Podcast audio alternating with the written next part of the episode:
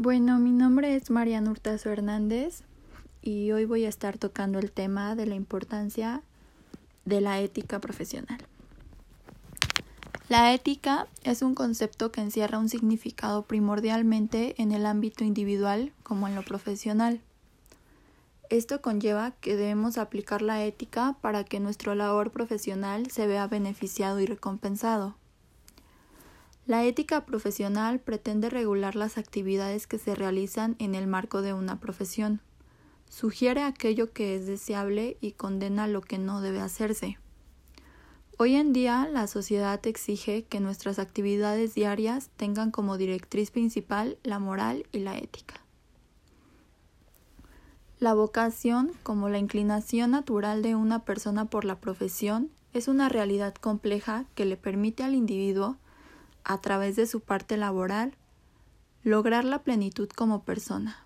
Hace factible que las personas seleccionen la profesión adecuada y que de esta forma desarrollen óptimamente las funciones que competen a esta profesión. Para ser un profesional se requiere de un profesionalismo basado en una serie de principios que varían dependiendo de cada disciplina. Los más universales son la autonomía, que es la, la capacidad de decidir de manera individual, la responsabilidad, que quiere decir que todos los actos tienen consecuencias y atañen a quien los perpetra, el respeto, que se basa en tratar a todos los individuos con autonomía y respeto a su libertad la beneficencia, que es maximizar los beneficios y minimizar los riesgos de la acción, y la justicia, que se refiere a que las cargas deben ser repartidas de manera equitativa y otorgando el acceso a los recursos de forma ecuánime. La correcta aplicación de la ética y de los conocimientos morales son la ruta del éxito de manera individual y como ente colectivo. No olvidemos que como parte de nuestro deber como profesional es la de extender nuestras capacidades intelectuales, morales y físicas. Un ejemplo son los administradores. Se rigen por un código de ética, como toda profesión, en el cual debemos destinar a cumplirlo y considerar que las repercusiones de no actuar éticamente en esta profesión son económicas, legales y sociales.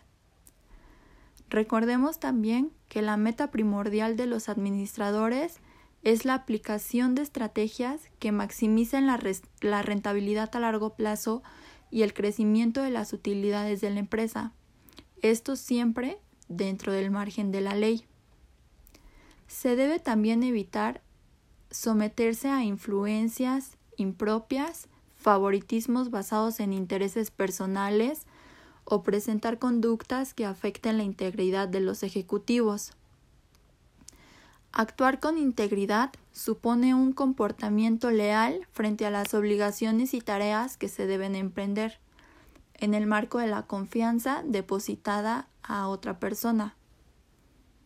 El comportamiento ético genera enormes beneficios así como para la empresa como para los trabajadores y consigue la lealtad de sus empleados y clientes. La ética empresarial no es un valor añadido a la ética.